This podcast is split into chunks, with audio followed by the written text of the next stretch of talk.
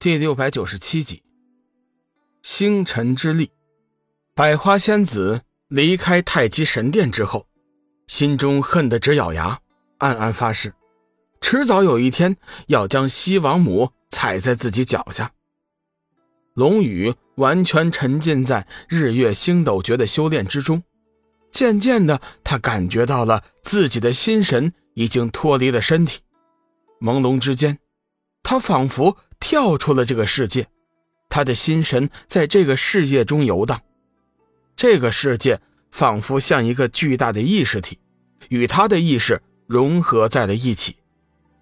在龙宇的意识中，整个世界模糊不清，如同是混沌，万物万事融为一体，他甚至无法感应到时间的流逝。突然，虚空之中出现了一丝光亮。仿佛黑暗中看到了一条闪亮的银河，龙宇的心神急忙遁了过去。那看似很近的距离，却是异常的遥远。也不知过了多久，他终于接近了光亮。意识中突然涌现出了一幅幅奇怪的画面，这些画面如梦似幻般的从心头一闪而过，仿佛曾经发生在自己身边。又仿佛发生在自己的将来，发生在无数个世界里，这难道就是宇宙洪荒的变化吗？龙宇的意识中出现了一个大胆的念头，随后意识中出现了更多的画面，纷繁紊乱，接踵而至。龙宇感觉自己的意识再次陷入了模糊。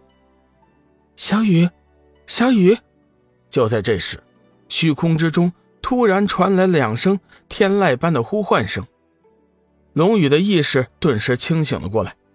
那些纷繁复杂的画面也在同一时刻消失不见了。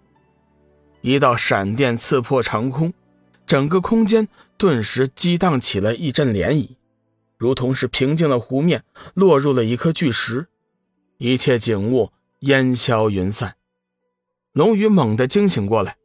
云游的思想意识被硬生生的拉回了体内，黑暗的虚空传来了一声惋惜之声：“真是可惜呀！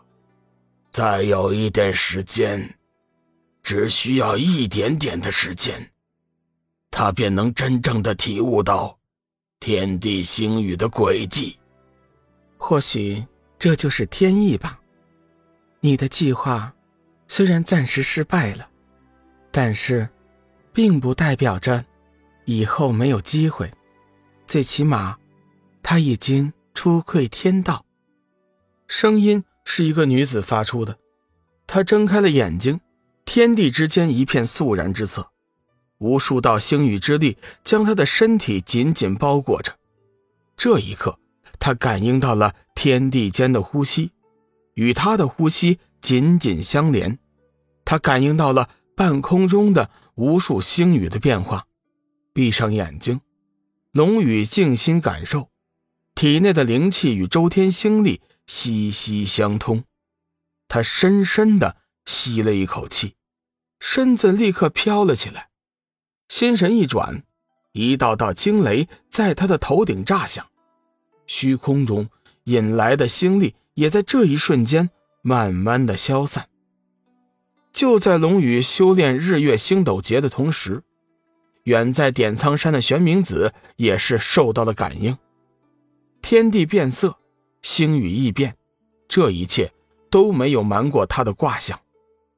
直到龙宇修炼结束，玄冥子这才收起了挂钱，闭目沉思。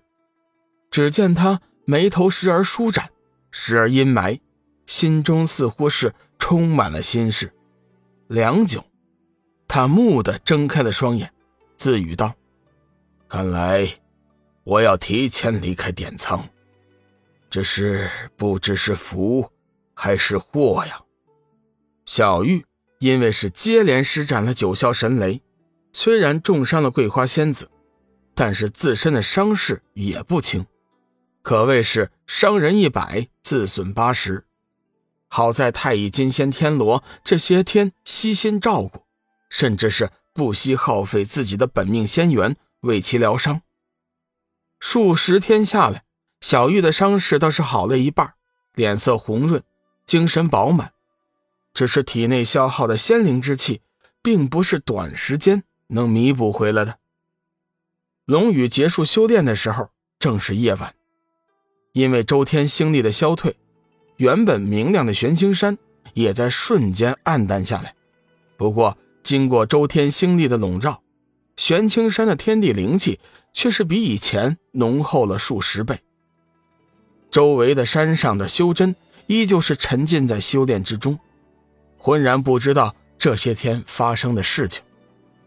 小玉众人眼见周天星力已经消退，心中大喜，以为龙宇修炼结束。就在他们向龙宇靠近的同时，异变突生，龙宇的身体突然变得一片透明。身体在一股无形的引力作用下，慢慢的悬浮于半空。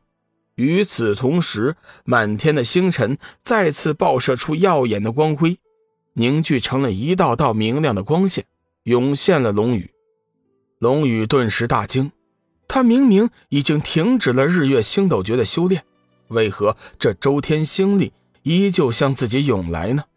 他低头一看，龙宇这才发现。自己的身体竟然是变得完全透明，他甚至能看到经脉中流动的星力。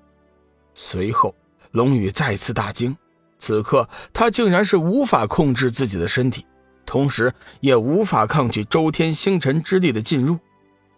周天星力是越积越多，低下头，他清晰的看到，自己的丹田、筋脉几乎全部都充满了能量。就连光能剑也是不断吸收灵力，不安的在他的体内游走。糟糕，怎么会这样？龙宇感觉自己仿佛直接被人以周天星辰之力灌顶，不由得惊惧起来。丹田和筋脉已经无法继续承受这无尽的周天星辰之力了。